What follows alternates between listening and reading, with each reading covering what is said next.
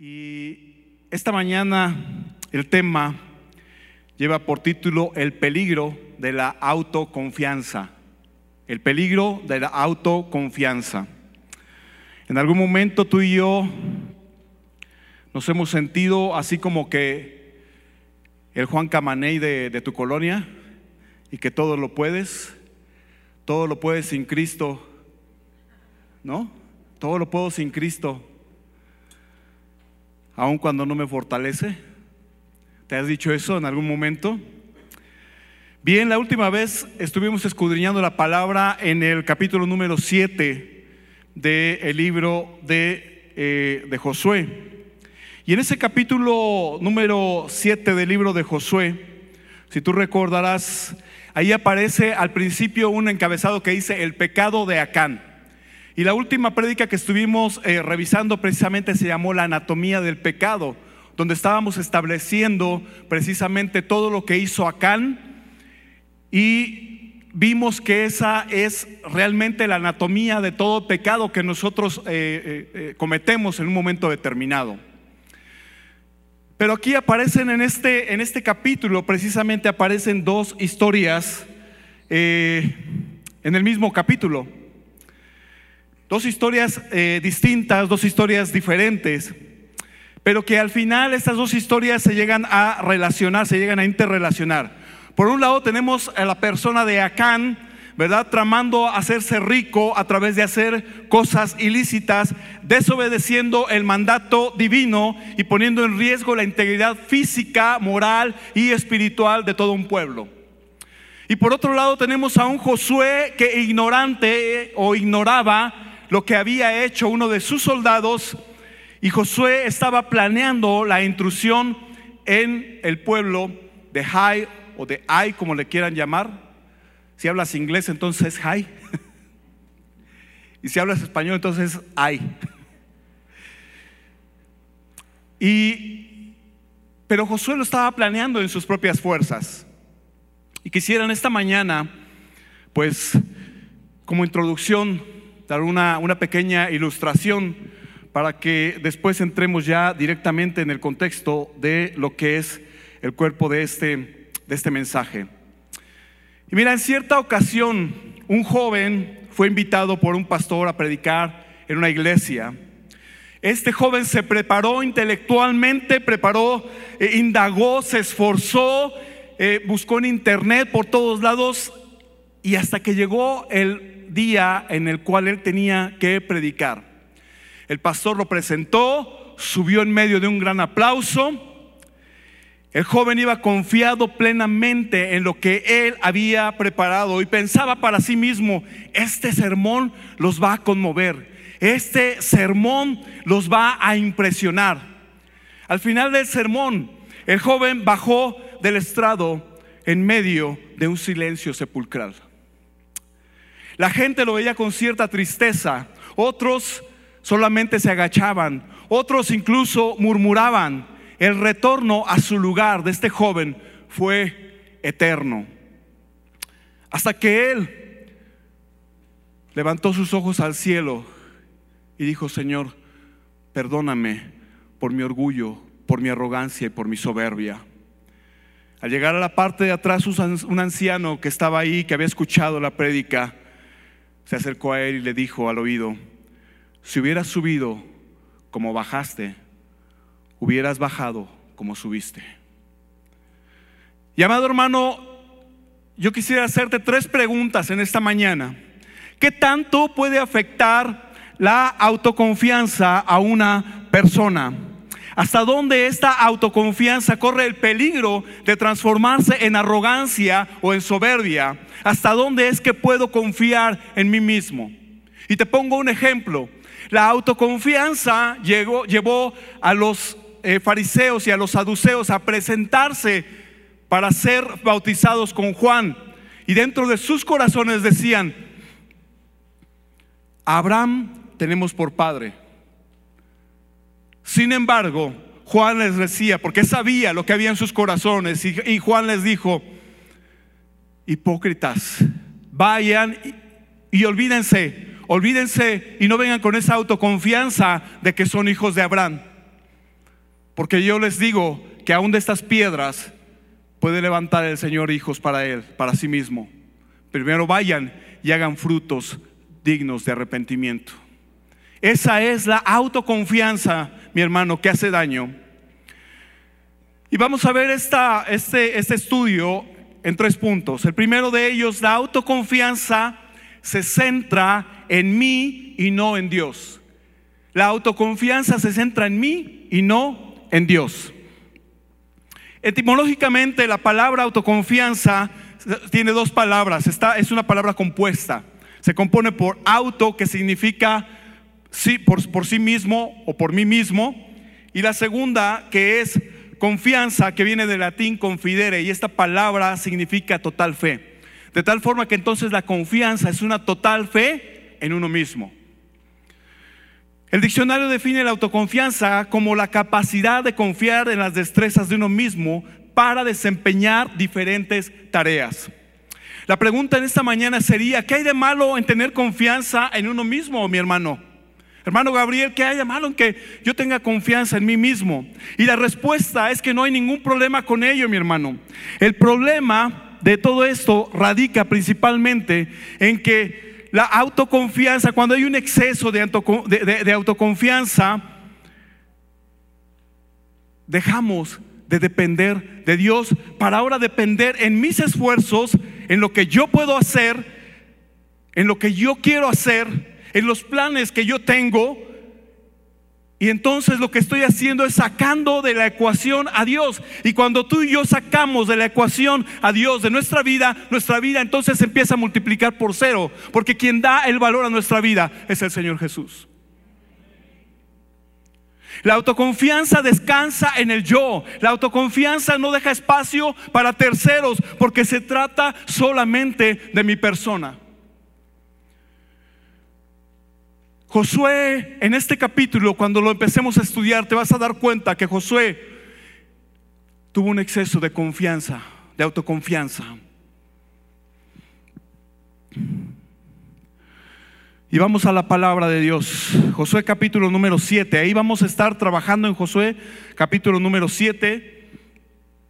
Vamos a estar viendo algunos otros versículos, pero lo principal donde vamos a estar trabajando va a ser en Josué capítulo número 7.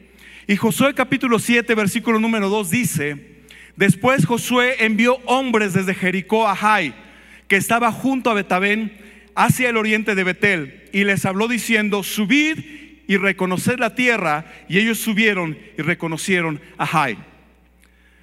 Y aquí, amado hermano, encuentro tres cosas en esta parte, en esta porción de la escritura. Número uno, dice, Josué envía hombres. Como tú y yo podemos observar en este tiempo, en este momento, Josué ya no espera ninguna ocasión para tener una instrucción de parte de Dios. La victoria reciente que ellos habían tenido contra Jericó le hace sentir a Josué tal confianza que sin consultar a Dios, él envía espías a Jai. Esta vez no se preocupa por ver qué personas o qué tipo de personas iba a enviar. Recordemos que cuando se envían los 12, los 12 espías, se escoge una persona de los principales de cada tribu. Una persona con ciertas características. La segunda vez se envían dos espías. Dos espías que asumo, asumo que son personas que eran temerosas de Dios que son personas que se dejaron guiar por Dios porque se manejaron prudentemente durante todo ese tiempo que estuvieron espiando a Jericó. En esta ocasión, en esta tercera ocasión que mandan espías, ¿verdad? Eh, se mandan a dos, se mandan a personas, pero no eran dos, nada más dice espías. Se mandan a personas sin criterio. No se preocupan por escoger a personas que tuvieran una preparación Mandan a personas sin criterio, se mandan a personas sin instrucciones específicas. No se da el tiempo, Josué, de consultar a Dios o de esperar escuchar alguna instrucción de parte de Dios. En ocasiones anteriores Josué esperó a tener una instrucción de parte de Dios. Josué 3.7 dice, entonces Jehová dijo a Josué. 4.15, luego Jehová habló a Josué. 6.2, mas Jehová dijo a Josué. Esta historia, mi amado hermano, bien pudiera ser la historia tuya y la historia mía. Porque muchas veces tú y yo tenemos tal confianza en nosotros mismos que creemos que podemos lograrlo todo sin la ayuda de Dios. Esta, amado hermano, esta es la filosofía que en este momento está inundando a nuestra sociedad a través también inclusive del feminismo. Ah, donde se minimiza la figura masculina porque ¿para qué quieres un hombre a tu lado? Tú puedes sola. A los jóvenes les entra un espíritu de independencia. Quieren salir de su casa colocando un disfraz de independencia ante una actitud de rebeldía por no someterse a la autoridad de sus padres. ¡Hey! Conseguiste un buen empleo. Felicidades, te lo mereces.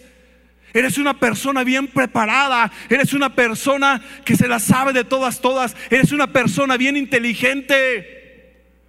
Hermano Gabriel, qué chido predicas.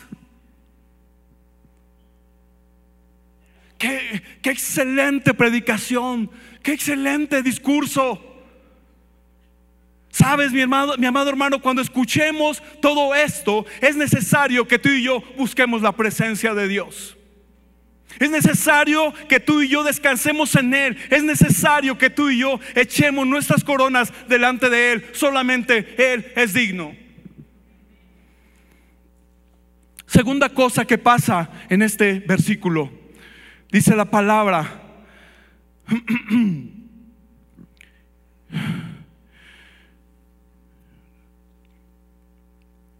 Envió hombres desde Jericó Josué, Josué no regresa a Gilgal. Recordemos que cuando ellos pasan el, cruzan el Jordán, ellos llegan a Gilgal. Y ahí establecen su campamento. Pero Josué, después de que ellos pelean contra Jericó y ganan esa batalla, ellos ya no regresan a Gilgal donde ellos era su cuartel general, donde planeaban todo, el lugar en el cual llegaron y colocaron esas doce piedras, el lugar en el cual llegaron y ahí colocaron una copia de la ley de Dios, el lugar donde celebraron la Pascua después de tantos años de no haberlo hecho. Josué elabora su plan desde el lugar en el que había obtenido la victoria desde donde ahora se sentía cómodo. Qué importante, amado hermano, es saber y conocer nuestro lugar. Es importante que tú y yo regresemos a esos comienzos en los que tú y yo buscábamos a Dios con gran pasión, con rectitud de corazón, con vehemencia, y no desde el lugar en el que ahora creemos merecer. Sino desde el lugar donde salimos, desde el lugar en que todo comenzó. Apocalipsis 2.4 dice el mensaje a la iglesia de Éfeso, pero tengo contra ti esto, que has dejado tu primer amor.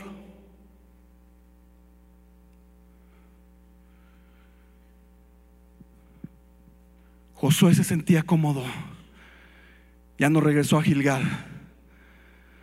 Cuando tú y yo leemos con retenimiento el resto del libro, después de esta situación que sucedió, tú puedes leer, mi amado hermano, y puedes darte cuenta que de ahí en adelante Israel entra y sale de Gilgal. Porque Josué tuvo que regresar a sus inicios, tuvo que reconocer que, lo que, que, que le había regado entra y sale de Gilgal hacia todas sus batallas. El mismo Caleb es en Gilgal que él reclama la tierra que se le había prometido. Es ahí donde Saúl es ungido como rey, amado hermano. Es aquí, ese Gilgal representa los inicios. Ese Gilgal representa el lugar donde se recuerda siempre lo que Dios hizo por su pueblo. Amado hermano, ¿cuántas veces has regresado a tu Gilgal? O ahora estás trabajando desde un momento, desde un lugar en donde ahora te sientes cómodo. ¿Para qué regresar a mis inicios? ¿Para qué recordar mi primer amor? ¿Desde, desde dónde planeas ahora toda tu vida? Ahora en qué descansa tu confianza o en quién descansa tu confianza. La tercera cosa que sucede aquí dice, subir y reconocer la tierra. No hubo instrucciones específicas. Quizá los mismos espías ni siquiera sabían lo que debían hacer. ¿Qué tenían que ver? ¿Cuánto tiempo estuvieron ahí? ¿Qué información consiguieron? Al parecer todos estos elementos se conjugaron e hicieron la receta para lograr un gran desastre. Número dos, la autoconfianza puede ser mortal.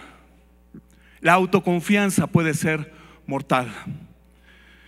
Sigue diciendo la palabra en el versículo 3, y volviendo a Josué, los espías, le dijeron, no suba todo el pueblo, sino suban como dos, dos mil o tres mil hombres y tomarán a Jai. No fatigues a todo el pueblo yendo allí, porque son pocos. Y subieron allá del pueblo como tres mil hombres, los cuales huyeron delante de los de Jai. Y los de Jai mataron de ellos a unos 36 hombres y los siguieron desde la puerta hasta Sebarim y los derrotaron en la bajada, por lo cual el corazón del pueblo desfalleció y vino a ser como agua. Mis hermanos, más de 40 años atrás, 10 espías habían dado un informe totalmente pesimista. Ahora vemos el extremo.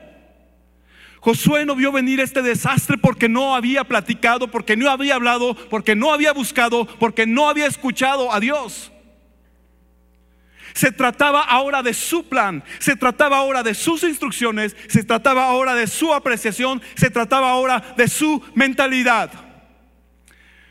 Sabes, mi amado hermano, cuando alguien te platica, te, platique sus planes, cuando alguien venga contigo y te pida un consejo, la primera pregunta que tú y yo le tenemos que hacer es, ¿ya fuiste a Dios?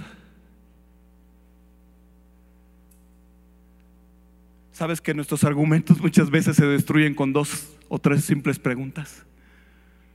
Cuando tu hijo te diga que me quiero independizar, pregúntale, ¿y ya fuiste a Dios? Y si te, y si te, porque a veces los, chavos son así, no, sí, ya fui, ya, ya me dijo que sí, o sea, ya me, ya me dio el sí, ¿no?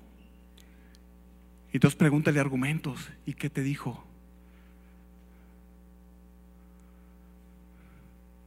Es que hermano, ya no aguanto a mi esposa.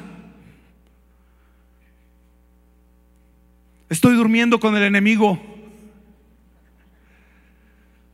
Ya no la quiero a mi lado. ¿Y ya fuiste a Dios? Sí. ¿Y qué te dijo? Se va a quedar así como, pues que siga con ella. Pues que la ame. ¿Ya fuiste a Dios? No, todavía no. Pues entonces, ¿para qué vienes a mí? O sea, ¿tú crees que, te voy a dar mejor consejo que el Señor? Ojalá, ojalá Josué hubiera tenido la eh, gente, ¿verdad? Varones con la sagacidad para hacerle este par de preguntas. Pero ahí podemos ver inclusive que esa autoconfianza que Josué sentía ya se había transmitido a toda la tropa, a todo el campamento. Osadamente todos pensaban, no, no suba, no suba todo el pueblo. Ah, pensaban en sus adentros, y Jericó siendo una gran ciudad, amurallada, la vencimos.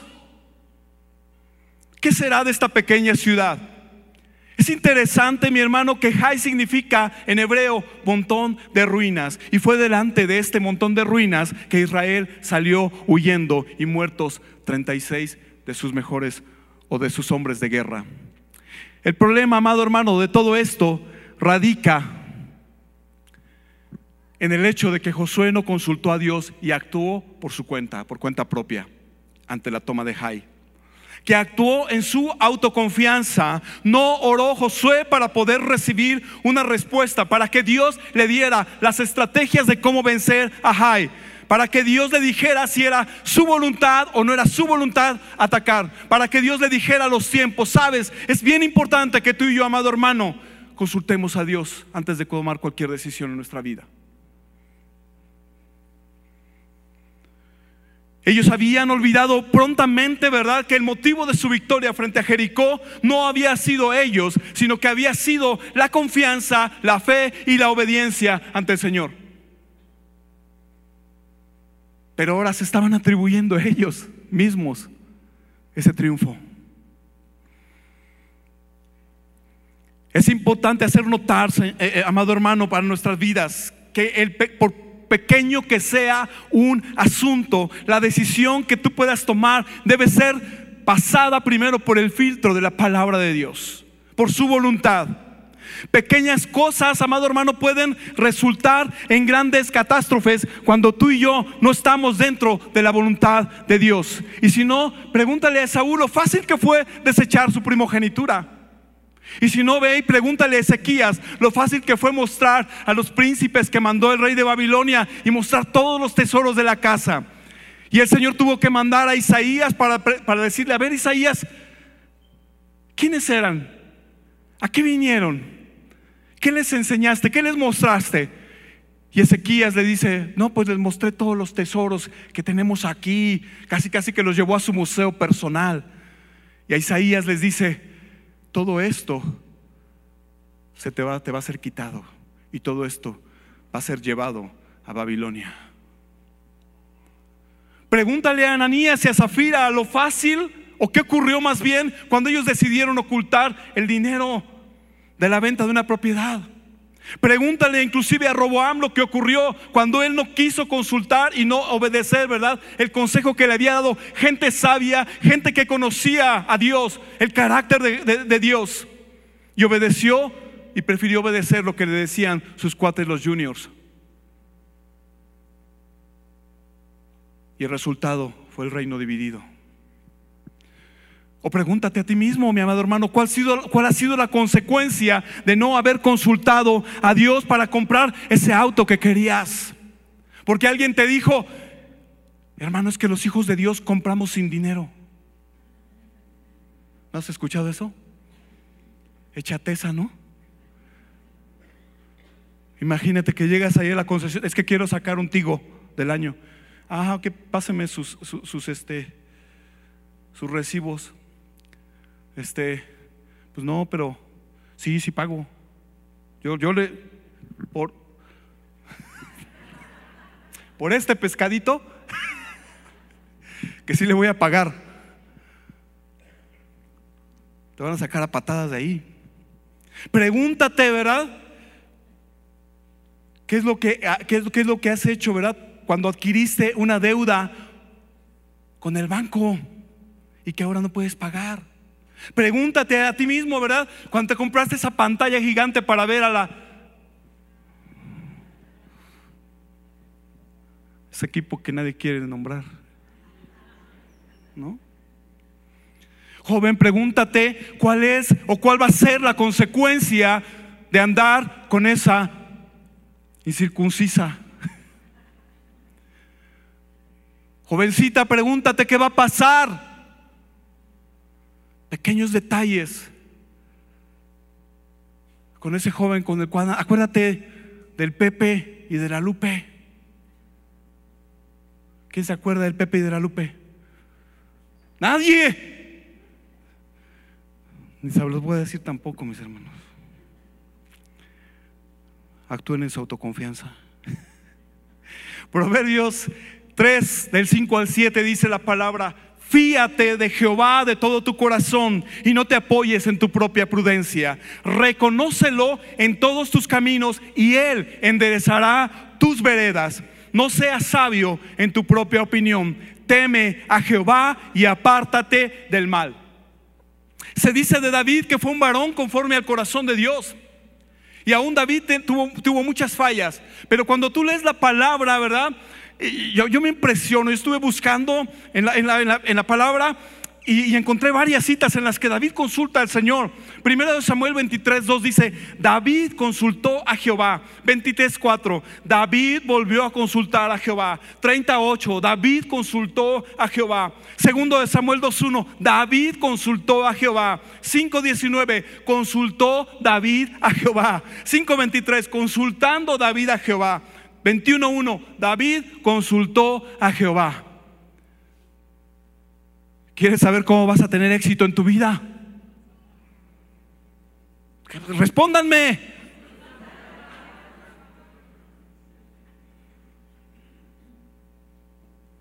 Qué bueno que están en la clase. Número 3. Cuando busco a Dios, él me muestra mi condición. Dice entonces, Josué rompió sus vestidos y se postró en tierra sobre su rostro delante del arca de Jehová hasta caer la tarde, él y los ancianos de Israel, y echaron polvo sobre sus cabezas. Y Josué dijo, ah, Señor Jehová, ¿por qué hiciste pasar a este pueblo el Jordán para entregarnos en las manos de los amorreos, para que nos destruyan? Ojalá, subraya esto en tu Biblia, ojalá nos hubiéramos quedado al otro lado del Jordán. ¿Quién está diciendo esto? Lo está diciendo el líder, el general, el líder espiritual del pueblo de Israel. Ojalá nos hubiéramos quedado del otro lado del Jordán. Ese mismo Josué que, en capítulo 24 ¿verdad? nos dice, y si mal os parece servir a Jehová, escogeos hoy a quien sirváis. Si a los dioses a los que sirvieron vuestros padres cuando estuvieron del otro lado del río, o sea, del Jordán, o a los dioses de los amorreos en, la, en cuya tierra habitáis. Pero yo y mi casa serviremos a Jehová. Es el mismo Josué que dice estas palabras en el 24, es el mismo que está diciendo en este momento, ojalá nos hubiéramos quedado del otro lado del Jordán. Sabes, porque cuando tú y yo fallamos es muy fácil echarle la culpa a Dios. Porque cuando tú y yo hacemos nuestras cosas, fallamos, las regamos y de repente nos airamos contra Dios. Ay, ¿Qué hiciste, Señor? Qué decepción. Qué decepción debieron haber sentido los hombres de Josué al ver a su líder rasgando sus vestidos y diciéndole a Dios, ojalá nos hubiéramos quedado del otro lado del Jordán. Ese mismo clamor fue el mismo que Josué debió haber escuchado cientos, miles de veces durante 40 años en el desierto. Y ahora él lo estaba protagonizando. El reclamo de Josué, ¿por qué hiciste pasar a este pueblo el Jordán para entregarnos en manos de los amorreos, para que nos destruyan? Sabes que muchas veces el Señor va a permitir que el agua nos llegue hasta el cuello para hacernos ver que no somos nada sin Él. Para hacernos ver nuestra naturaleza, nuestra debilidad, que nosotros somos humanos, que tenemos limitaciones. Es en esos momentos de angustia, es en esos momentos de tristeza, es en esos momentos de amargura, mi amado hermano, que el Señor nos va a llevar a ver su gloria cuando tú y yo le busquemos sinceramente. Cuando como Josué, que a pesar de todo esto, a pesar de haber dicho esto, él se puso ante el arca, dice la, la palabra que estaba ante el arca y todo el día estuvo ahí clamando al Señor, desgarrando su corazón cuando tú y yo desgarramos nuestro corazón después de que le hemos regado en tantas ocasiones, al fin tenemos que voltear nuestro rostro al Señor y poder decirle, Señor, ayúdame. Señor, me extravié. Eso le he dicho muchas veces. Cuando no encuentro una salida y cuando he visto mi vida que me ha alejado Señor, me extravié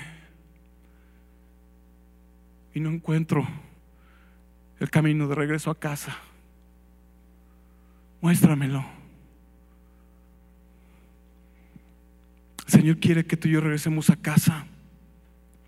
Josué y los ancianos en ese momento, amado hermano, se humillan es ahí en ese momento de autohumillación que entonces el Señor puede empezar a trabajar en nosotros. Dios, mi amado hermano, no puede trabajar en un corazón lleno de soberbia, en un corazón lleno de arrogancia, en un corazón lleno de orgullo. Ahí no es el terreno fértil para que la palabra sea sembrada.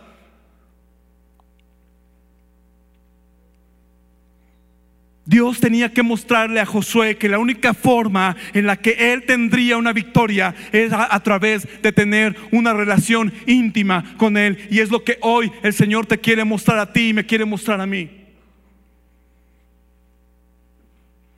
Cuando vendimos con esa arrogancia,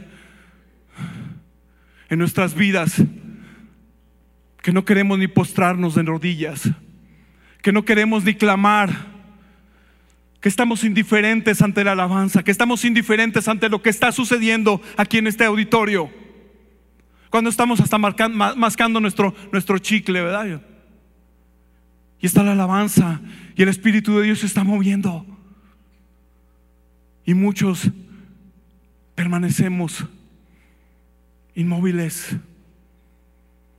Muchos permanecemos indiferentes. Dios no puede trabajar en un corazón así.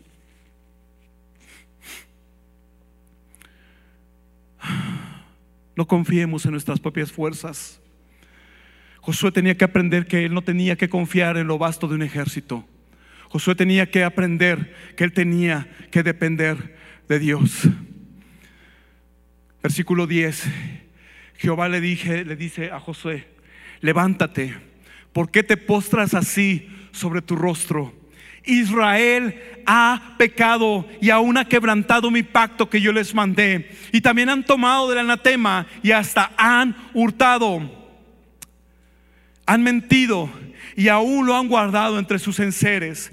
Por esto los hijos de Israel no podrán hacer frente a sus enemigos. ¿Sabes que tú y yo no podemos hacer frente cuando hay pecado en nuestras vidas?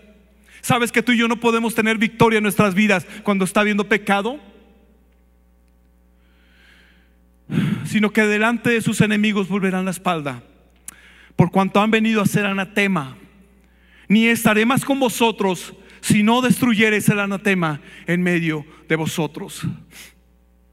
Por fin, Josué hizo lo que debía haber hecho desde un principio, ir y postrarse delante de la presencia del Señor, ir y esperar las instrucciones del Señor, clamar a Dios. Dios le estaba revelando ahora sí en este tiempo a Josué el motivo por el cual había sucedido tan tremenda humillación y derrota.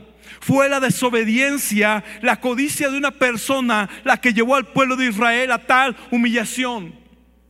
Sabes, amado hermano, tú y yo tenemos que estar atentos. Padres, levanta tu mano, ¿quiénes son padres? Tú y yo tenemos que estar atentos, padres, a lo que están haciendo nuestros hijos. Tú y yo tenemos que vivir una vida de rodillas. Porque no sabemos lo que están haciendo nuestros hijos. Oramos por ellos, los vemos en, la congregación, pero realmente sabemos lo que están haciendo. El pueblo de Israel en este momento había sido tratado como una unidad. Por el pecado de una persona había pagado todo el pueblo y 36 personas habían muerto. Tú y yo tenemos que estar atentos a lo que está sucediendo en nuestra casa. Tenemos que tener las orejas los sentidos agudizados para saber lo que está sucediendo en nuestro hogar. Aleluya. El Espíritu Santo nos muestra a través de la oración nuestra condición. Nos muestra lo que hay en nuestras vidas, amado hermano. Lo que está impidiendo el progreso y la bendición en tu vida y en mi vida. El pecado tiene que ser destruido tal y como fue destruido aquí, acá. Ustedes recuerdan, solo vimos la, la ocasión pasada para que tú y yo podamos recibir las bendiciones de Dios, para que tú y yo podamos obtener la victoria. Amado hermano, muchas veces nuestras oraciones no son contestadas porque nuestra vida no es la correcta delante de Dios. El mismo David decía en el Salmo 19, 12, ¿quién podrá entender sus propios errores? Líbrame de los que me son ocultos.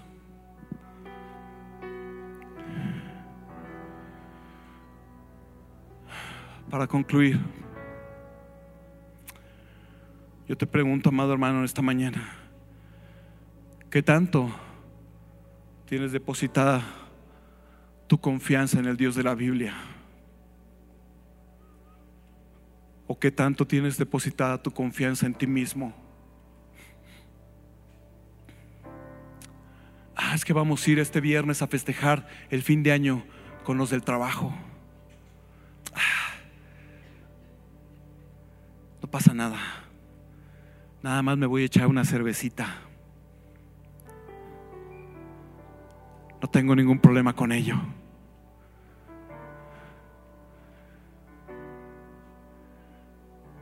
Y al rato, ¿qué pasó? No fue una cervecita, porque ya estábamos platicando, no supo rica. Bueno, una no es ninguna. Que venga la segunda. Siento bien. El Señor, el Señor Jesús creó el vino. Y buscamos, ¿verdad? Un texto. Le agregamos un contexto para nuestro pretexto. Y además lo sacamos de contexto. ah, ya son dos, pero pues la tercera es la vencida. Una no es ninguna. Dos la mitad de una y tres es una. Y como una no es ninguna, pues volvemos a comenzar. La autoconfianza. La autoconfianza. Dicen por ahí que lo mejor de, de los dados, ¿qué? Es no jugarlos. Porque muchas veces cuando queremos actuar en nuestra autoconfianza, terminamos regándola, como lo hizo Josué. Cada vez que tengas un exceso de autoconfianza, ¿sabes por qué? Eso es bien evidente, mi hermano. Tú y yo nos damos cuenta cuando está viendo autoconfianza o un exceso de autoconfianza en nuestras vidas. Porque la autoconfianza puede ser buena hasta cierta medida. Tú ves, por ejemplo, a los futbolistas. ¿A alguien le gusta el fútbol? Que no le vaya a la América, por favor. No, Chucho. nadie levantó la mano. Qué bueno que aquí nadie le va a la América. Tú, si te gusta el fútbol, yo jugué mucho tiempo fútbol, muchos años, desde los seis años. Y entonces cuando tocaban los penales, ¿no? Siempre preguntaban, si nos íbamos a penales y en eso se decidía todo el partido, decían, ¿quién se tiene confianza? Porque no iban a decir, este, a ver, tú, tú lo tiras. Porque además yo era el portero, ¿no? Ahora sí que toda la confianza de ellos estaba en uno. Y entonces decían, ¿quién se tiene confianza? Y entonces, como que dice, de, un paso adelante y todos los demás. Pero había gente, ¿verdad? Con exceso de confianza. Tú lo viste ahora, ahora, ahora, ahora que jugamos contra Honduras. Una persona que le vamos a vender a la América por ahí porque no nos conviene tenerla en el equipo. Yo sentí un exceso de confianza en esa persona. Dos veces falló.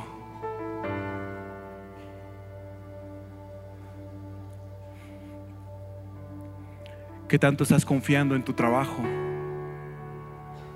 ¿O qué tanto estás confiando en la cuenta bancaria que está ahí a tu nombre? ¿O qué tanto estás confiando en tu currículum? No, o sea, a mí me corren el día de hoy yo mañana tengo otro trabajo. O sea, ya. Más me han llamado de tres o cuatro compañías y me han dicho, oye, pues vete para acá los headhunters, ¿no? Porque me han dicho, este, es que usted es una persona muy preparada, la, queremos, la queremos, decía una, una persona que se fue a trabajar a otra empresa, es que me llegaron al precio. Exactamente, así le dice yo, hermano. Ah, Sabes, ese exceso de autoconfianza nos puede llevar a experimentar cosas que no deseamos. Las personas soberbias se creen autosuficientes. Las personas humildes son aquellas que desconfían de sí mismos para depender solo de la bondad y de la voluntad divina.